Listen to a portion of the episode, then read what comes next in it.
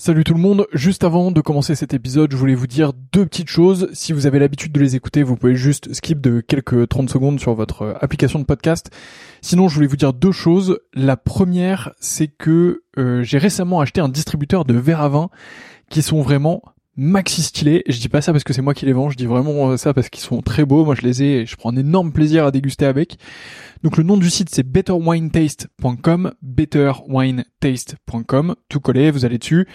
Les verres sont fabriqués en Allemagne, c'est des verres euh, qui sont euh, issus de l'entreprise Eich, euh, donc c'est vraiment très très beau, franchement le, buvant est très fin, les pieds sont magnifiques, je vous les recommande vraiment, c'est un plaisir, il y a toute une gamme, il y a un verre un peu universel pour le rouge, un verre universel pour le blanc, et ensuite il y a des verres qui dépendent un peu plus des régions, Bordeaux, Bourgogne, etc. Enfin ça vous avez l'habitude, c'est vraiment très cool.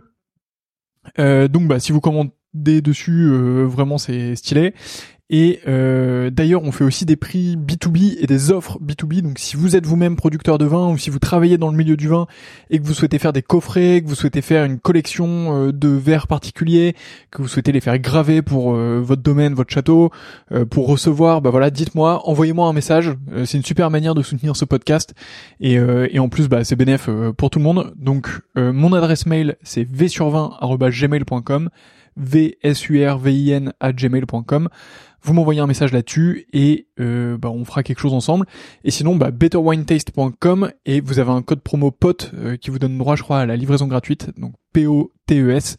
Vous avez la livraison gratuite surtout. Donc, euh, bah, c'est plutôt cool euh, pour vous. Deuxième point que je voulais vous dire, donc ça c'était le premier.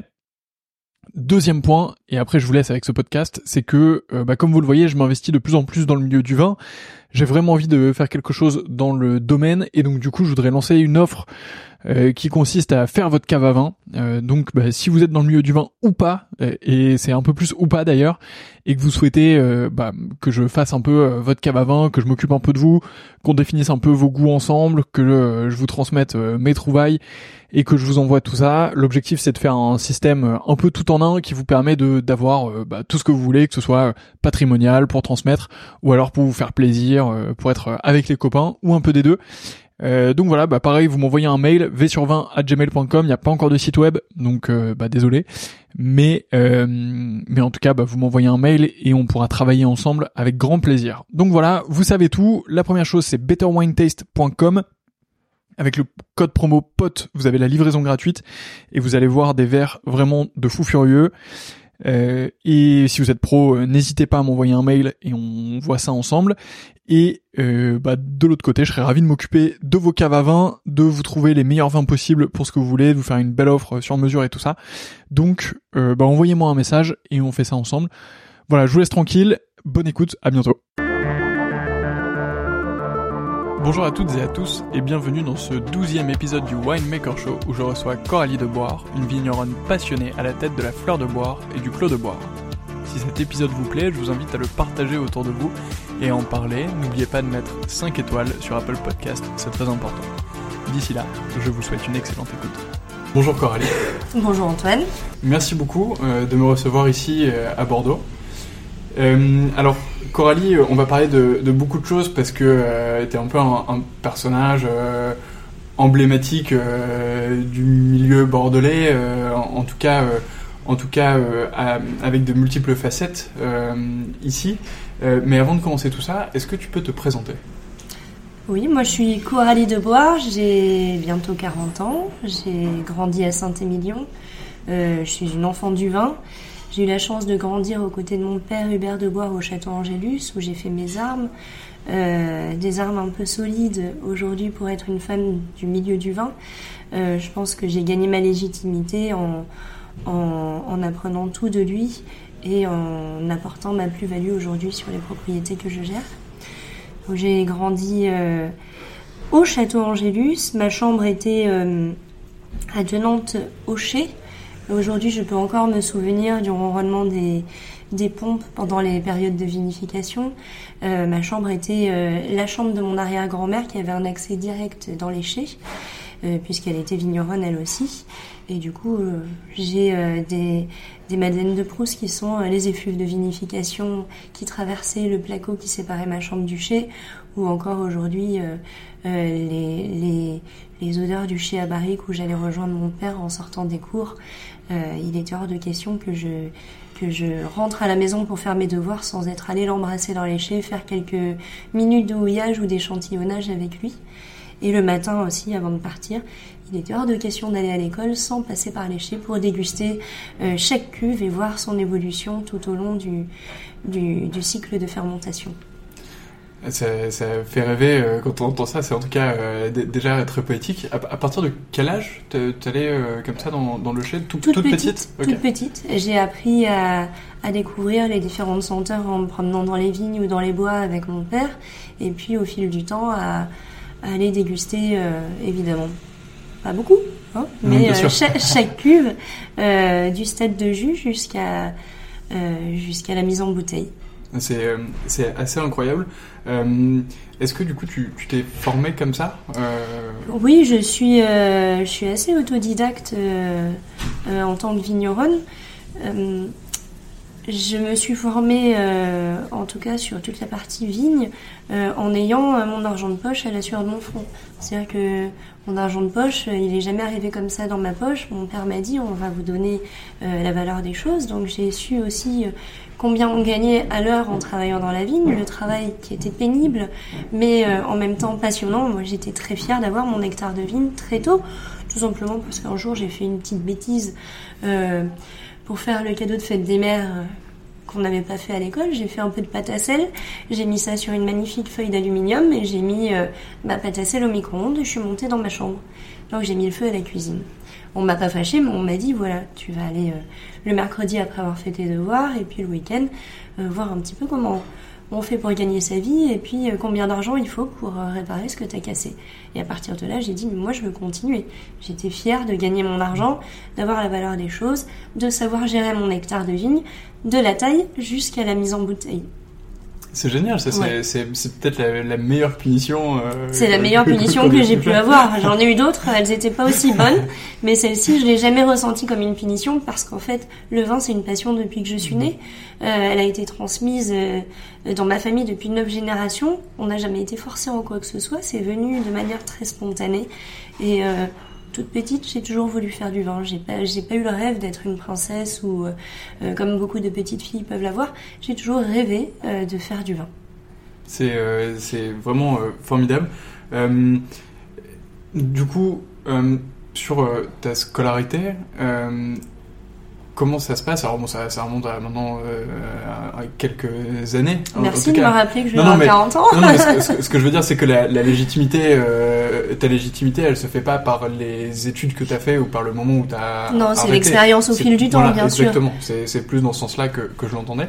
Est-ce que euh, euh comment ça se passe Parce que vu que tu as cette passion qui est en même temps que tu gères déjà euh, ton, ton, hectare de vigne, que tu travailles euh, déjà bah, quasiment en permanence en fait euh, euh dans, dans les vignes, comment se passe ta scolarité? Est-ce que à un moment donné tu t'arrêtes pour te consacrer uniquement, uniquement à ta passion?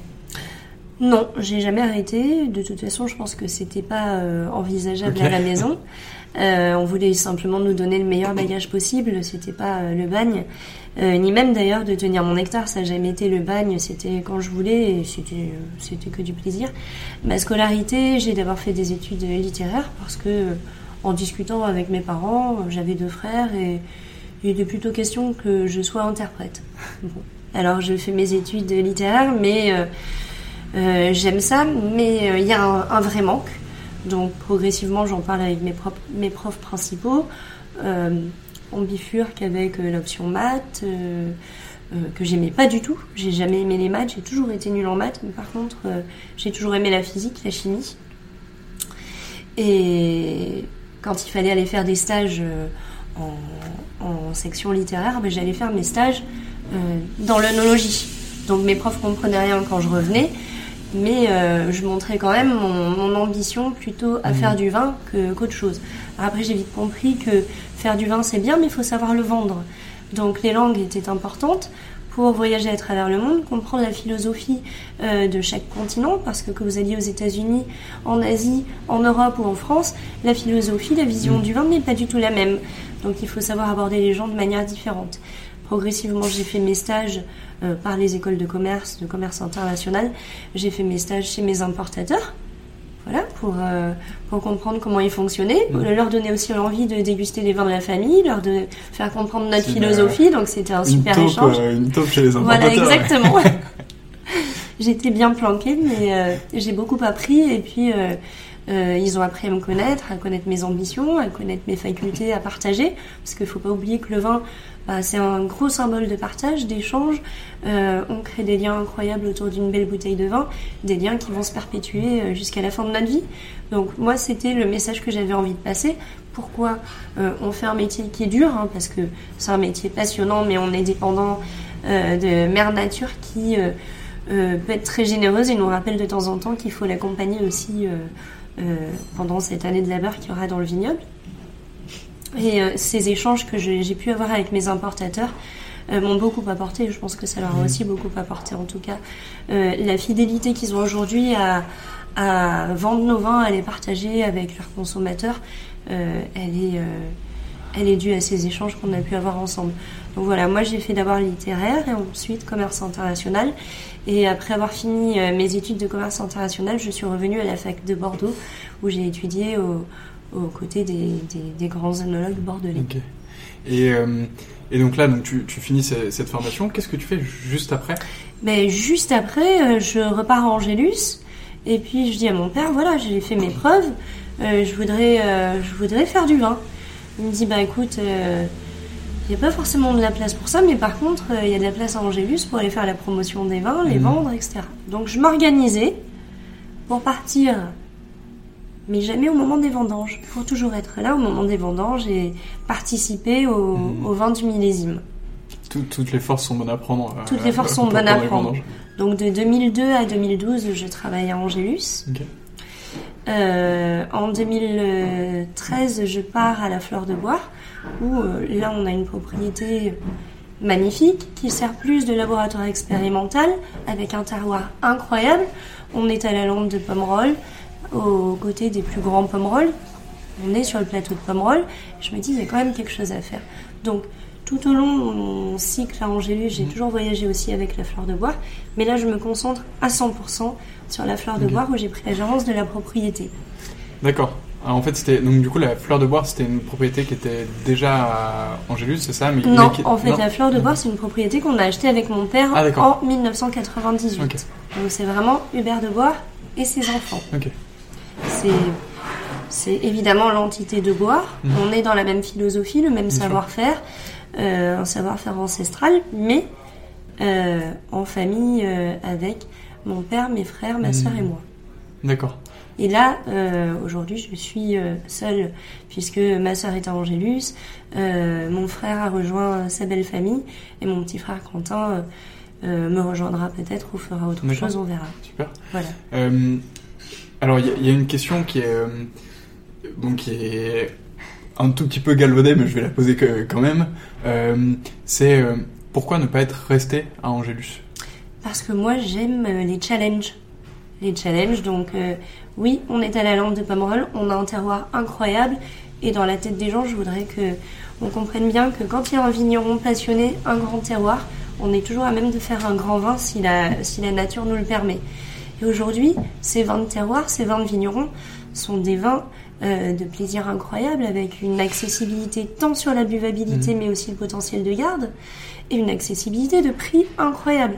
On prend un plaisir immense à partager euh, une bouteille euh, de la fleur de bois parce qu'aujourd'hui on parle de la fleur de bois et, et de Château Clos de Bois ou de Dame de Bois mais plein d'autres appellations sont incroyablement riches en terroir et, et peuvent générer des plaisirs incroyables. Les premiers grands crus classés aujourd'hui, c'est génial d'en avoir dans sa cave, c'est génial de pouvoir en partager, mais c'est pas accessible à tous. Et aujourd'hui, il faut le crier haut et fort. On fait des grands vins avec des grands terroirs et des personnes passionnées autour. Et c'est pas forcément un premier grand cru classé à Saint-Émilion ou dans le Médoc ou un premier cru en Bourgogne ou euh, des vins euh, euh, qui ne sont pas accessibles à tous. Mais l'accessibilité et le plaisir du vin, on la trouve vraiment aujourd'hui par des grands vins de vignerons. C'est euh, c'est très vrai. euh, Il y a un de, nos, un de nos invités euh, assez récent euh, dans ce podcast disait la, la vérité, elle se trouve dans le verre. Oui. Et, et pas du coup sur l'étiquette ou pas sur ce que la bouteille peut représenter, mais sur le travail qui a été fourni, l'attention qu'on a mis à cultiver euh, la vigne, à vinifier euh, euh, le vin pour, pour obtenir un nectar absolument délicieux et, et qui fera plaisir à tout le monde, qui, qui fera plaisir à partager. Et ben moi j'ai une anecdote comme ça quand j'étais à la fac. Euh, C'était Denis Dubourdieu d'ailleurs qui était mon prof à cette époque-là. En fin, de, en fin de présentation, il y avait toujours une dégustation de, de diverses choses. Mais là, on avait du Pétrus et un autre vin. Donc évidemment, il fallait noter les vins. On a tous noté bêtement le Pétrus euh, au-dessus du vin qui était à côté, sauf qu'en fait, ils avaient juste échangé euh, d'une bouteille à l'autre les contenants. Donc on a noté un Bordeaux supérieur au-dessus d'un Pétrus au final. Donc la vérité est dans le verre. Et euh, on a beau dire, mais euh, l'influence de l'étiquette, du nom, de l'image, de la notoriété, elle est, elle est loin d'être nulle. Ouais, ouais. Elle est toujours présente, très très très très très, très marrante comme, euh, comme anecdote. Comme anecdote, c'était, euh, on était euh, tous scotchés, un peu vexés quand même, Ouais. hein, parce que l'amour propre a été touché, mais L'ego euh, prend un coup. euh, sur oui, bah c'était drôle en fait. En, sortant, on s'est tous dit, mais on s'est laissé prendre euh, comme des débutants qu'on était à l'époque, oui. Voilà. Mais je pense qu'aujourd'hui, on me le refait, je retombe dans le panneau. Ah oui Oui. Je je me permettrai pas de dire que je suis plus forte que quelqu'un d'autre et à l'aveugle, euh, c'est une grande leçon d'humilité. Mais alors, quand on inverse les contenants d'une bouteille, voilà, Ouais, ouais. c'est une bonne leçon aussi.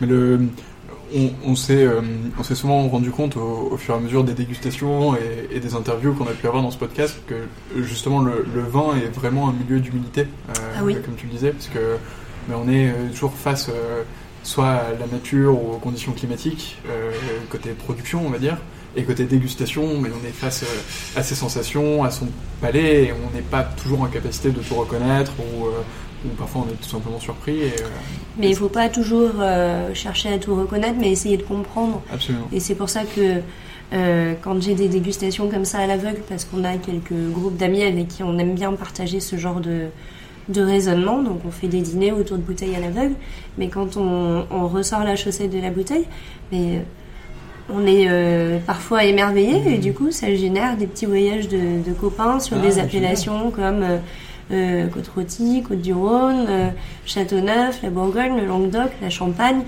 et on apprend énormément et on apprend aussi à se différencier parce que tiens, bah, comment tu fais pour avoir ça et pourquoi moi j'arrive Mhm. pas à avoir ça?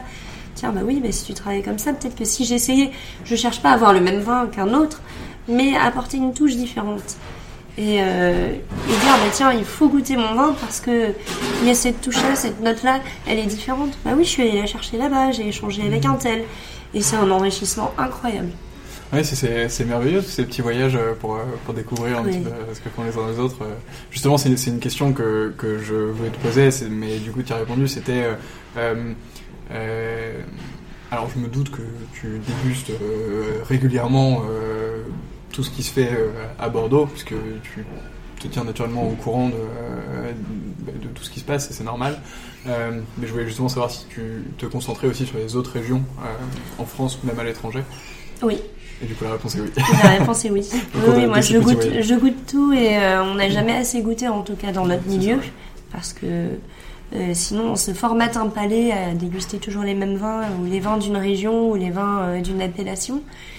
Et, et je me souviens de pas mal de choses vécues avec mon grand-père. Mon grand-père, pour lui, Angélus, c'était Saint-Émilion.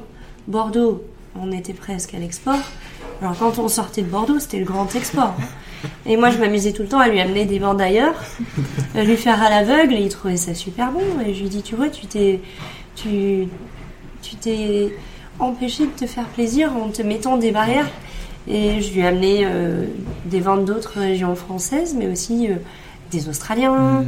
euh, des vins autrichiens, des petits blancs euh, euh, d'Alsace. Et il prenait un plaisir monstrueux à les déguster. Donc on a, on a eu des grands, grands moments de partage avec mon grand-père, jusqu'à la fin d'ailleurs. Il nous a quittés à 97 ans.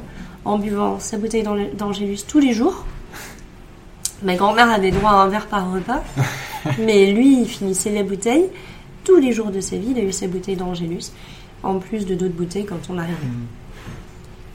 Incroyable ces, ces moments de partage, ces souvenirs. euh. Ah mais le vin c'est le partage, C'est l'échange et le partage et pour moi quand on a des millésimes qui peuvent être plus difficiles comme 2017 où on attendait les raisins qui arrivaient pas, euh, je vous assure qu'il y a eu quelques larmes de, de verser parce que je me disais mais comment je vais faire pour vinifier ça? C'est pas possible, j'ai qu'un fond de cuve. Bon finalement les choses euh, sur certaines parcelles se sont arrangées mais je me rechargeais les batteries en, en pensant au plaisir que j'allais peut-être arriver à générer autour de certaines tables avec les bouteilles qu'on était en train de- de- d'essayer de, produire sur des millésimes compliqués. Et encore, euh, encore une fois, il faut bien se souvenir que des millésimes difficiles, ça ne veut pas dire des mauvais millésimes. Et puis parfois, ils sont peut-être plus difficiles, mais la nature fait bien les choses aussi. Il y a des millésimes comme 2015, 2016, 2009, 2010, ou encore même 2000, qui sont des millésimes à attendre. En attendant, ben, qu'est-ce qu'on fait? On va boire des 2017, des 2007, des, des 99, des millésimes qui ont peut-être euh, moins d'aura euh, dans la tête d'un consommateur qui a entendu parler du millésime par euh, un critique ou un autre. Mais avant tout, il faut venir déguster parce que moi, je juge personne. Qui je suis pour juger Et surtout, je jugerai jamais personne sans avoir vérifié mes sources auparavant. C'est très vrai. prenez, euh, prenez du coup le temps de, de déguster. euh, faites, euh, faites le plus de dégustation possible. Et, et, mais je suis sûr que de toute façon, les personnes qui nous écoutent le, le font déjà. Donc, Voilà. il n'y a pas de souci. J'imagine que si vous écoutez, c'est que c'est des consommateurs avertis. voilà, je- j'espère en tout cas, je sais pas, à, à vous de me le dire. Re- revenons sur, sur la fleur de boire. Donc là, tu reprends ça en 2012 En 2012. ça? Qu'est-ce qui se passe C'est quoi le premier jour? Est-ce qu'il y a un premier premier jour- déjà Et a un Non, parce que j'ai toujours considéré depuis l'achat euh, faire partie de l'aventure, Mhm. puisque je voyageais déjà avec les vins de la fleur de bois, et puis je me partageais quand même, j'avais besoin, pour parler d'un vin, il faut euh, vivre l'expérience. Donc euh, oui, j'étais euh, sur Angélus, mais je prenais ma voiture, on n'est qu'à 10 km, et je venais voir comment se passaient les vendanges à la fleur de bois. On est sur le plateau de Pomerol, donc on est euh, beaucoup plus en avance au niveau du cycle euh, végétatif de la vigne. Donc les vendanges vont se faire environ euh, 10 voire 15 jours avant, oui. Euh, ce qui nous permet de, de pouvoir échelonner aussi notre travail et d'être assez à l'aise dans nos allers-retours, que ce soit mon père ou, ou moi, euh, entre les propriétés. Parce qu'aujourd'hui, en ayant aussi le château Clos de Bois, euh, ça fait encore une structure supplémentaire. Et là, j'ai rejoint euh, les coteaux de Saint-Émilion, donc je me retrouve à peu près sur les mêmes créneaux que, que sur Angélus pour mes vendanges. Un petit peu plus tardif, donc c'est pratique aussi. Donc, donc ça, ça- ça- Et donc du coup, ce, euh, est-ce que ton, est-ce que ton père t'a dit quelque chose au moment où, où- où tu as repris euh, Fleur de Boire, où tu as commencé à gérer le, le château? Non, en fait, c'était. euh, ou- oh bah, je, Enfin, je je suppose qu'il t'en donne. En fait, le gros avantage de, de, de toutes ces tous ces souvenirs dont je vous ai parlé, que ce soit dans les chais petites, dans le chai à barrique, euh, euh, sur ma petite parcelle de vigne, mais c'est cette complicité qu'on a développée tous les deux parce que euh, des souvenirs comme ça, c'est c'est riche et, et, c'est juste génial d'avoir pu développer une complicité père-fille aussi forte. Donc euh, aujourd'hui, moi je regarde mon père dans les yeux, je sais ce qu'il pense de moi et il sait ce que je pense de lui. Euh, il sait si j'ai besoin de lui ou si j'ai pas besoin de lui. Euh, je l'appelle, il sait très bien que je vais pas l'appeler pour rien. Et je sais que si j'ai besoin de quoi que ce soit, je l'appelle et ses conseils seront les bons. Voilà, que ce soit sur la fleur de bois ou que ce soit au clos de bois. Après, il a jamais lâché la fleur de bois. Euh, hier, j'y étais, il y était. Ah d'accord. Et il s'est, il s'est cassé la cheville au ski, mais il était à la fleur de bois. Et rien ne l'arrête et rien ne m'arrête non plus. Moi, j'ai, eu une opération. euh, Le lendemain de l'opération, j'y étais. Et je, rien ne m'arrête. Parce qu'une passion, ça vous pousse très très loin. Et c'est ce qui nous permet de, de traverser des moments un peu difficiles. C'est très vrai. C'est très vrai. Euh, J'avais l'impression que tu voulais rajouter quelque Non. chose. une Non, non, j'attends. ok, tout, tout va bien. Euh, donc, la, la fleur de boire, c'était en 2012. Le clos de boire, ça arrivait En 2016. en 2016, donc 4 ans plus tard. Et là, c'est uniquement toi. Oui. Ok. Et, euh, Donc euh, depuis, depuis toute petite, je rêvais d'avoir mes vignes. Et puis bah, j'ai cherché, surtout à partir de mon arrivée à, Angers, euh, à la Fleur de Bois. Mhm. Je cherchais 3-4 hectares pour m'amuser, pour avoir un petit peu mon jardin secret à moi, mon endroit pour me ressourcer quand, euh, quand j'en ai envie. Et puis bah, je tombe un jour sur cette propriété, sur euh, les coteaux, euh, euh, les coteaux sud qui font face aux coteaux nord de Saint-Émilion. Je suis voisine de Fontbrouge, de Rocheron, euh, de, de, de Trolon-Mondo. Voilà, je suis vraiment en face de toutes ces belles propriétés. J'ai la Barbane qui me sépare de Saint-Émilion et qui m'amène à Montagne Saint-Émilion sur des argiles calcaires magnifiques. On me dit à 30 hectares. J'ai quand même 30 hectares, c'est énorme. Mais en voyant le terroir, j'ai je peux pas laisser passer ça. Donc j'ai acheté 30 hectares en Montagne Saint-Émilion où je fais euh, le château Clos de Boire et Dame de Boire. D'accord. Donc là, oui, c'est un gros, gros challenge. Comme je vous le disais tout à l'heure, euh, le challenge, c'est un peu mon, mon truc. J'ai jamais eu peur. Euh, dès que j'ai su que j'allais acheter cette propriété, j'ai commencé à travailler sur mon étiquette en me disant il faut que ce soit quelque chose de féminin. Mais je suis pas une féministe. Euh, je veux que ce soit un vin qui donne envie à tout le monde, une étiquette qui tienne dans le temps. C'est pas une étiquette d'aujourd'hui et puis euh, dans 5 ans elle sera obsolète. Euh, donc j'ai travaillé là-dessus. Je suis, je collectionne les camés. Donc j'ai décidé pour Dame de Boire de faire un buste, un camé. M'a dit mais non, mais ça marchera jamais. Je dis euh, on va essayer, on verra. Mais le camé, euh, personne n'a encore une étiquette avec un camé. Donc c'est une étiquette qui attire l'œil tout de suite. C'est une étiquette qui plaît, euh, qui plaît euh, tant dans la restauration que chez un caviste. Ou quand je voyage, les gens trouvent que l'étiquette est géniale. Elle est différente. Et donc ça marche très bien. Et puis dans l'étiquette de Claude de Boire, en fait, j'ai raconté mon histoire. Donc c'est un feuillage, une étiquette ronde, et tout autour de ce feuillage, il y a mon histoire. Il y a euh, l'église de Saint-Émilion parce que je suis une enfant de Saint-Émilion. Il y a mes barriques parce que lors du bilan euh, prévisionnel de la propriété, on m'avait dit non, mais les barriques, ça sera trop cher. Donc je les ai dessinées dessus et je les ai achetées. Euh, il y a la combe de Saint-Christophe-des-Barbes, puisque Château Clos de Boire est dans la combe de Saint-Christophe-des-Barbes. Il y a la couronne des armes de ma famille, que j'ai sorti des armes. Il y a le lion des armes de ma famille qu'on retrouvera sur toutes les propriétés familiales. Il y a mon chien, Cayenne, mon Jack Russell, qui me suit tous les jours, dans les chais, dans les vignes, euh, elle m'accompagne partout. Euh, il y a les initiales de mes enfants, Oscar et Gaspard. Et puis il y a mon cœur.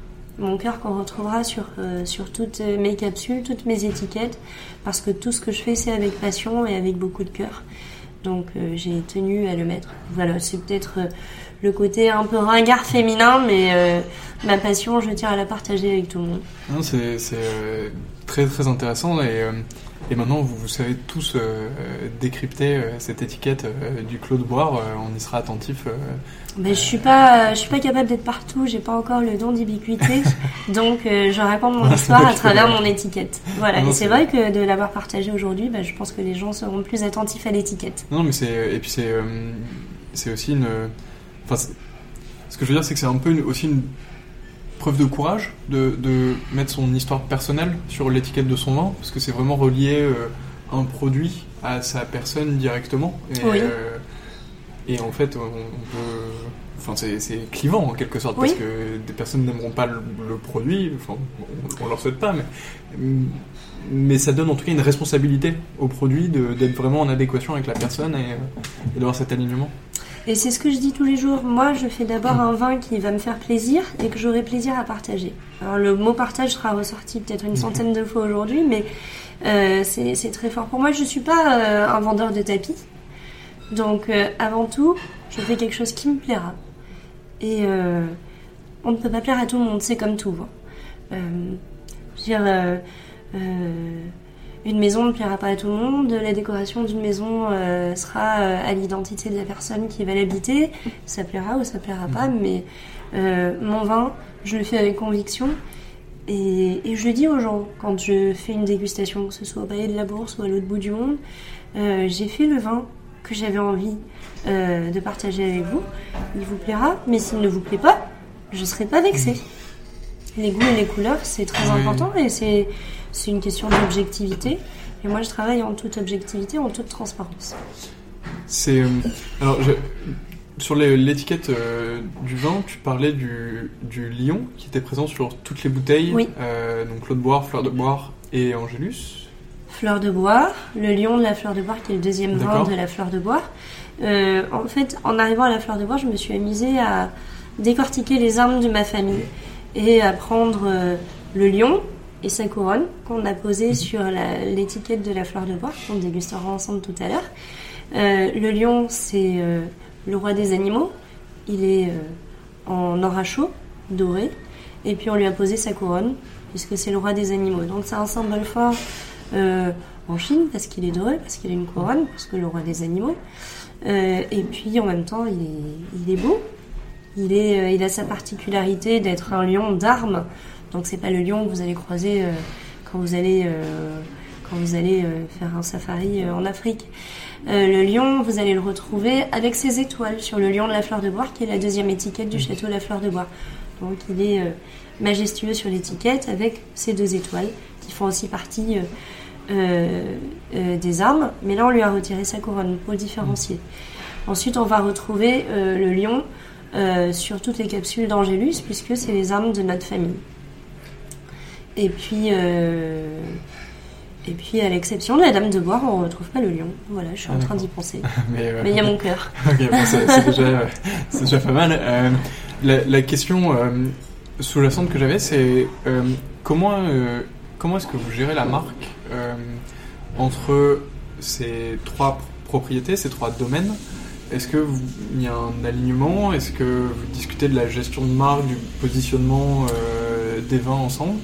Alors, Angélus est géré de, de manière complètement différente. Euh, donc, on l'a, entre guillemets, désolidarisé euh, de la fleur De de, bois l'univers, et euh, Clos de bois, en tout cas pour tout ce qui est euh, représentation. Alors, il va arriver euh, sur certaines dégustations euh, qu'on retrouve euh, tous les vins de la famille, mais en règle générale, euh, on va voyager avec la fleur de bois, avec le clos de bois et avec la déclinaison des vins de la gamme Hubert de Bois, avec son chardonnay, son sémillon, euh, euh, sa, sa syrah, son- voilà. On a décliné toute une marque qui permet euh, d'alimenter tout un repas sur un accord mais vin. Euh, pourquoi? En tout cas, ça c'est mon idée. Je pense que Angélus c'est pas du tout dans la même catégorie de prix, donc on va pas se, on va pas aller rechercher le même consommateur. On va trouver euh, euh, toute une gamme de consommateurs totalement différents qui sont prêts à mettre un certain budget dans une bouteille d'Angélus, et puis euh, un consommateur encore différent pour toute la gamme de produits euh, fleurs de bois, euh, clos de bois, dame de bois, le lion, qui vont être des produits qu'on va trouver entre euh, euh, 18 et, et 40 euros en fonction des millésimes, bien sûr. Et là, j'ai pris euh, la gamme de Dame de Bois le lion et puis Fleur de Bois et le clos. Voilà. Euh, tu tu t'évoquais la, la Chine euh, Oui. tout à l'heure, euh, juste en parlant du lion. Est-ce que c'est parce que tu as des ambitions là-bas, tu commences à peut-être y vendre du vin? Ou, ou est-ce que c'est juste des voyages qui, qui ont généré Les vins de Fleur de Bois ou de Clos de Bois sont distribués partout dans le monde. Ok. Euh, C'est très important pour moi d'avoir une distribution complètement éclatée. Euh, Vous imaginez ma fierté quand j'arrive euh, à Shanghai, que j'ouvre une carte de vin et que je vois mon vin, ou quand je vais à New York ou à Chicago et que je vois mon vin chez un caviste, ou que j'aille n'importe où en Europe et que je retrouve à nouveau mon vin ouvert sur la table voisine. Je suis, je suis très heureuse, je suis très fière et je suis consciente de l'impact que mes voyages euh, peuvent générer. Et c'est, important pour moi de jamais euh, donner une exclusivité à Mhm. qui que ce soit parce que je crois en le potentiel de chaque négociant qui va avoir euh, euh, un circuit différent pour distribuer mes vins. Certains négociants sont plus spécialisés sur l'export en Asie, d'autres sur l'export en Europe, d'autres sur le CHR. Je néglige le travail de personne et je préfère ne pas donner d'exclusivité sur mes vins pour vraiment offrir à chacun l'opportunité d'aller les travailler à l'autre bout du monde ou proche de chez lui. Super. Où est-ce que où est-ce qu'on les trouve en France? On les dans trouve, la restauration, dans, dans des On les trouve aussi bien dans la restauration, dans un bar à vin ou chez un caviste. En tout cas, euh, si les gens euh, rentrent chez un caviste, qu'ils aimeraient trouver mon vin et qu'ils ne le trouvent pas, ils ont juste à m'appeler. Mon numéro est très facile à trouver. euh, et je suis très disponible et je serai euh, toujours euh, disposée à faire le nécessaire pour que mon vin soit présent n'importe où. Ça marche. Eh ben, le, message est passé. Euh, Si vous rendez chez votre caviste et, euh, que vous ne trouvez pas ces vins, euh, vous, savez à qui faire appel. D'a- D'ailleurs, puisque tu, tu mentionnes euh, ton nu- numéro de téléphone, euh, où est-ce qu'on te suit? Euh, Est-ce qu'on peut te suivre Je sais pas. Est-ce qu'il y a alors il y a les réseaux sociaux. Je crois qu'il y a Instagram pour la fleur de boire et le clos de boire. Oui, mais il y a aussi, il y a aussi Facebook, il y a Twitter. Alors c'est vrai que Twitter, j'avoue que je suis pas très forte, donc je préfère Instagram, Messenger, Facebook. Et puis ensuite, j'ai une page qui est euh, www.châteauclaudeboire.com et puis euh, www- www.lafleurdeboire.com. Super, de toute façon on mettra euh, tous ces liens dans, euh, dans la retranscription euh, de cette interview et, et dans les commentaires, comme ça ce sera facilement accessible euh, pour tout le monde. J'ai euh, une question sur la, la première récolte euh, au Clos de Bois, puisque Oui. c'est le dernier. Euh, donc c'était euh, 2016 euh, où tu l'as racheté. Oui. Est-ce que la, la première récolte était 2016 aussi? C'était déjà La en première récolte était euh, 2016, mais euh, dans le cadre de la négociation, j'ai dit je veux bien euh, acheter cette propriété à condition que je réalise le millésime. Pour réaliser un millésime, eh bien, il faut aussi suivre euh, la vigne, le terroir. Donc j'ai pris en main la propriété le 1er mai. Ok. Et j'ai suivi euh, euh, tout l'été dessus, à ma manière, avec euh, des vendanges vertes, des effeuillages, un travail du sol délicat parce que ben, le, le- le vignoble était bien tenu, mais forcément euh, à chacun, euh, C'est à chacun sa méthode, à chacun sa philosophie. Donc j'y ai amené progressivement ma philosophie. J'ai signé le 26 septembre. Et heureusement que c'était une vendange un peu tardive pour démarrer la vendange le 3 octobre. Ah oui, Voilà. Pas de répit. euh, pas de répit. Mais de toute façon, on n'aime pas le répit chez nous. Et, euh, et- Un millésime incroyable, Mhm. vraiment euh, incroyable, tant sur la qualité, vraiment le millésime béni des dieux où tout est arrivé quand il le fallait, que ce soit le soleil, la pluie, la chaleur, la- le volume. Donc c'était c'était quand même très bien parce que quand on est à Montagne Saint-Émilion, on vend pas sa, sa bouteille au même prix qu'un Saint-Émilion ou qu'un Pomerol. Donc euh, tout en arrivant à, à, à récolter qualitativement, il faut avoir euh, un minimum de volume pour faire vivre la structure.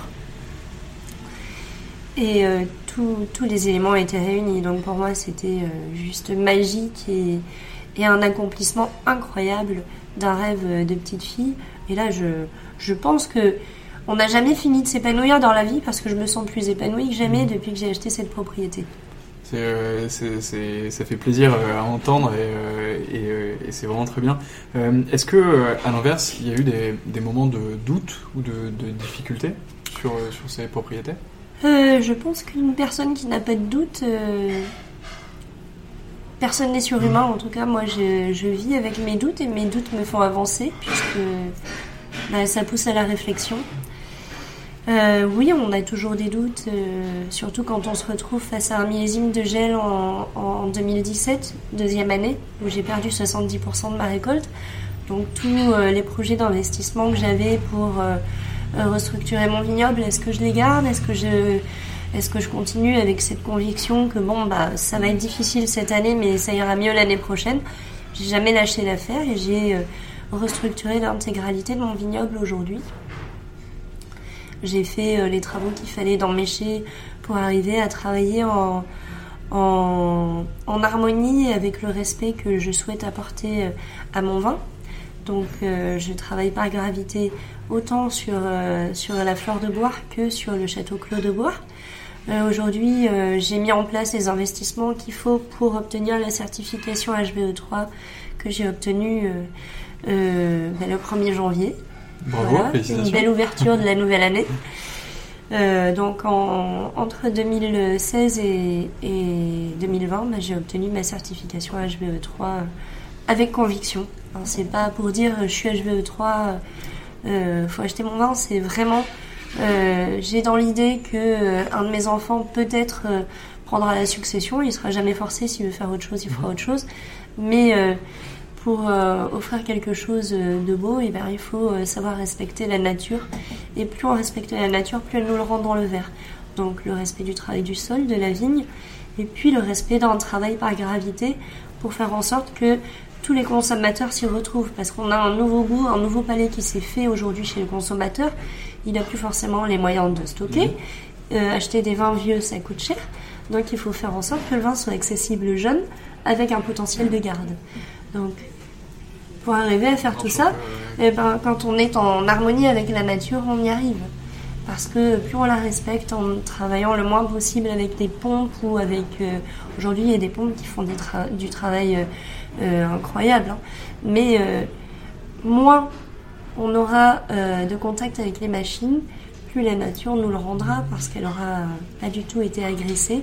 Le tanin sera fin, soyeux, élégant, le vin sera brillant, il donne plaisir à regarder et il est appétant en bouche, accueillant. Et c'est ce que j'essaye de, faire pour euh, générer un maximum de plaisir. Est-ce que, euh, est que tu aurais un conseil à donner pour un jeune vigneron, pour quelqu'un qui, euh, qui, se lance, qui s'apprête à acheter une petite parcelle et qui a envie de faire son vin? Bah, Je lui dirais d'avoir confiance en lui, de croire en ses convictions et, et de s'entourer de, de, personnes compétentes. C'est euh, bah, noté. Euh, euh, et puis d'aller, à mon avis, un jeune vigneron qui veut partir comme ça sur un vignoble, il est passionné. Donc oui, on a des doutes, mais en général, on n'a pas peur parce qu'on y croit. Quand mm. on fonce sur un projet comme ça, c'est que c'est qu'on y croit et qu'on a l'ambition. les doutes, eh ben, il faut les affronter et puis et puis il y a les coups que coûte le, message est passé. Euh, ça, ressemble à quoi ton quotidien aujourd'hui? Mon quotidien, j'ai des enfants, donc. Euh, donc rythmé euh, par. voilà, il y a, y a deux vies qui, qui, qui se chevauchent. Le matin, j'amène mes enfants, et puis dès que j'ai amené mes enfants, je suis dans ma voiture, au téléphone, avec mes négociants, mes courtiers. Euh, un petit coup de téléphone pour savoir où on en est dans les chais, dans les vignes, sur les différentes structures. Euh, et puis après, bah, j'arrive et je, je, me joins à mes équipes, euh, que ce soit à la fleur de bois ou au clos de bois. Donc je jongle sur les deux propriétés. Évidemment, je vais passer un peu plus de temps sur le clos de bois aujourd'hui parce qu'on est une toute petite équipe. On est deux. Ah oui, c'est. Voilà. C'est le début d'une équipe de. À partir de deux, Après, je travaille avec quelques prestataires de services. Alors, j'ai eu droit à quelques petits. Euh, quelques petites anecdotes que je peux raconter. Hein. Les prestataires de services sont euh, souvent des hommes. Donc quand on arrive pour euh, contrôler la taille, eh ben, les gens vous regardent de haut en disant euh, Qu'est-ce qu'elle a la dame? Elle est pas contente Je dis Mais si, la dame elle est contente, mais elle est chez elle, donc elle vient juste vérifier que le travail est bien fait. Donc on a remis les choses d'équerre. Le lendemain, je suis repassée, j'ai eu droit à monter. donc on apprend à travailler en étant une femme dans un milieu euh, assez masculin, euh, de moins en moins macho, je pense. Euh, la femme a. Justement, cette évolution sur. Je le pense, peut-être que je l'espère beaucoup, très fort. Et de plus en plus de femmes aujourd'hui sont dans le milieu du vin. Mais, mais voilà. et puis, bah, ça dépend des périodes. Donc, soit ma journée est rythmée par un travail dans les chais, soit par le travail dans les vignes, soit par un tour de vigne, des dégustations soit euh, par l'accueil de mes euh, de mes négociants pour leur faire goûter euh, mes primeurs, soit je suis très proche de mes tonneliers parce qu'on est partenaire. Le, mm. le, cycle du vin se réalise aussi dans les barriques, donc on déguste à peu près tous les mois, tous les mois et demi avec mes différents tonneliers pour voir un petit peu l'évolution des vins et est-ce qu'il va falloir modifier la chauffe l'année prochaine ou modifier les origines du, bois parce qu'on parle beaucoup de la forêt de Troncé mais euh, elle est loin d'être la seule à fournir des vins de qualité. Et puis la forêt de Troncé est très grande donc euh, la notion de terroir est aussi très importante. La notion de terroir on la retrouve aussi bien dans euh, dans le terroir du vignoble que sur, sur des hectares de forêt. Voilà. Donc ça, ça peut être les périodes où je suis dans mes chais. Et sinon, une journée peut être aussi, bon, ben, je fais ma valise, je pars à New York ou je pars n'importe où. Je vais à l'aéroport, je prends mon avion. Dans l'avion, je vais préparer euh, mes rendez-vous, je vérifie euh, mon programme, que mes échantillons ont bien été euh, livrés à tous les endroits, qui je vais rencontrer.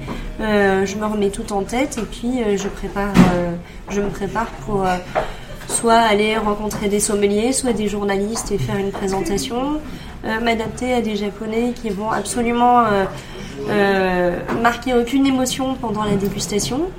Euh, donc, bah, il faut, euh, bah, faut tenir bon. À la fin, vous leur dites que vous avez passé un bon moment, ils vous disent oui. Il n'y a aucune émotion. Et si je leur demande si c'était, si, s'ils ont des questions, ils vont me dire non parce que c'est dans leur culture de, euh, c'est dans leur culture de, de ne rien laisser transparaître. Tu, tu voyages beaucoup? Je voyage beaucoup. Si on n'est pas là pour rassurer les gens sur euh, le vin qu'on a fait, raconter notre histoire, raconter des anecdotes, partager euh, euh, mon expérience et dire aux gens qui sont les bienvenus dans n'importe quel déchet dans lesquels on va travailler. Bah, c'est d'autres qui vont prendre la place. Et puis aujourd'hui, il y a tellement de vins qui sont bons et faits partout dans le monde la concurrence est importante. Il faut qu'elle soit, qu'elle reste loyale. donc, bah, chacun de se positionner, de prendre sa place.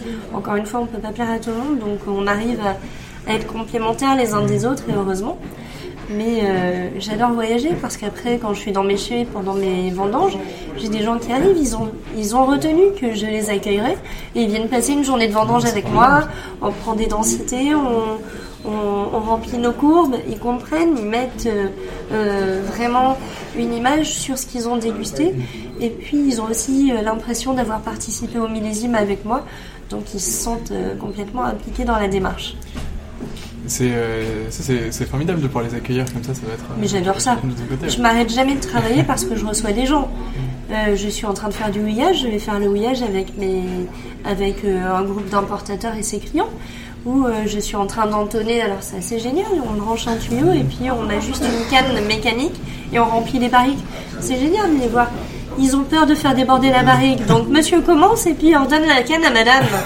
Donc tu prends le risque de faire déborder ou pas la barrique. Je trouve ça, c'est, des moments que j'ai adorés. Ou euh, au moment des fermentations malolactiques, ben, leur, faire, euh, leur faire faire une chromato. Ils ont leur papier buvard et ils ont euh, toutes les barriques numérotées. Ils vont mettre un petit point de vin sur chaque barrique.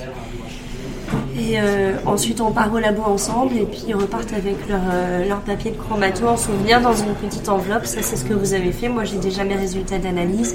Je sais si ma fermentation malolactique est finie ou pas. Et ils repartent avec leurs souvenirs. C'est euh, c'est une expérience qu'il faut, faut faire vivre aux gens. Je, leur ai fait faire aussi des contrôles de maturité.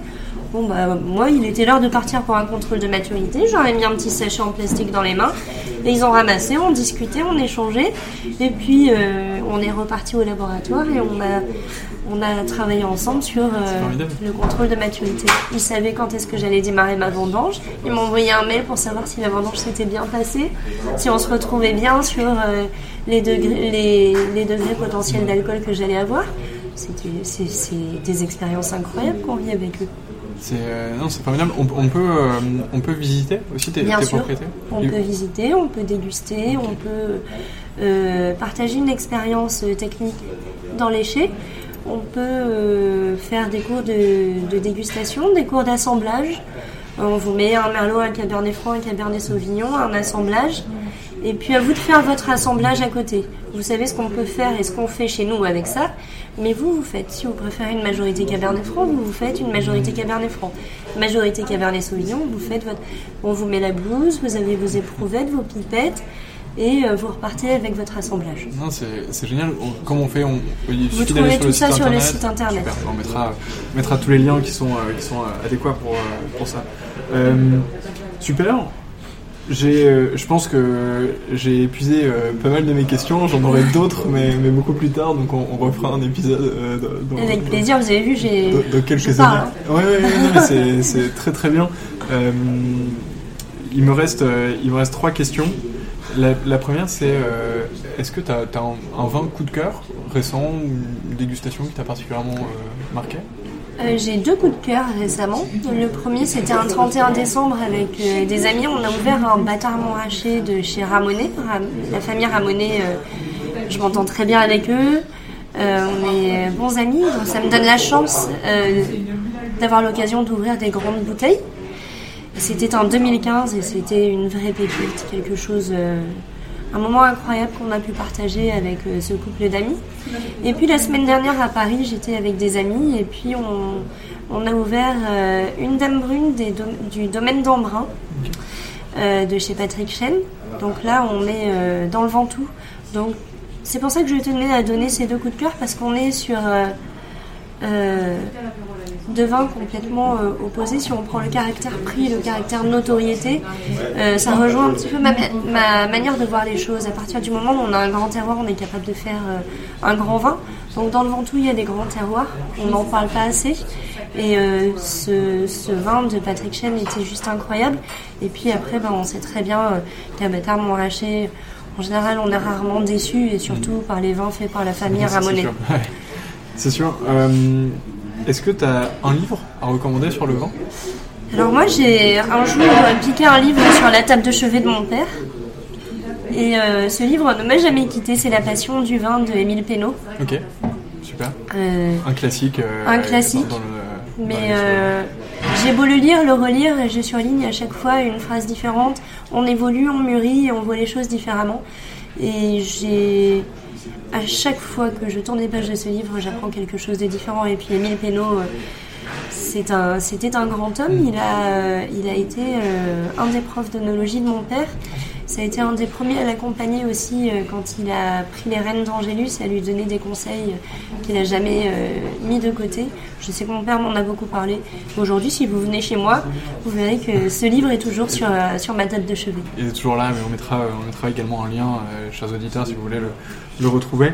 Et pour finir, euh, est-ce que tu aurais une personne à me recommander dans le cadre de ce podcast, si je devais interviewer euh, mon prochain invité?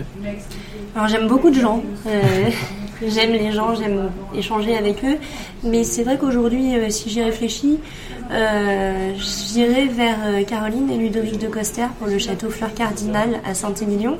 C'est des personnes avec des vraies valeurs, des vraies convictions, une vraie passion, qui ne viennent pas du milieu du vin, euh, qui ont eu le courage de venir jusqu'à Saint-Émilion, parce que c'est quand même... Euh, euh, on peut parler de courage. Les gens de Saint-Émilion, en général, sont là depuis des générations, et eux sont arrivés de Limoges.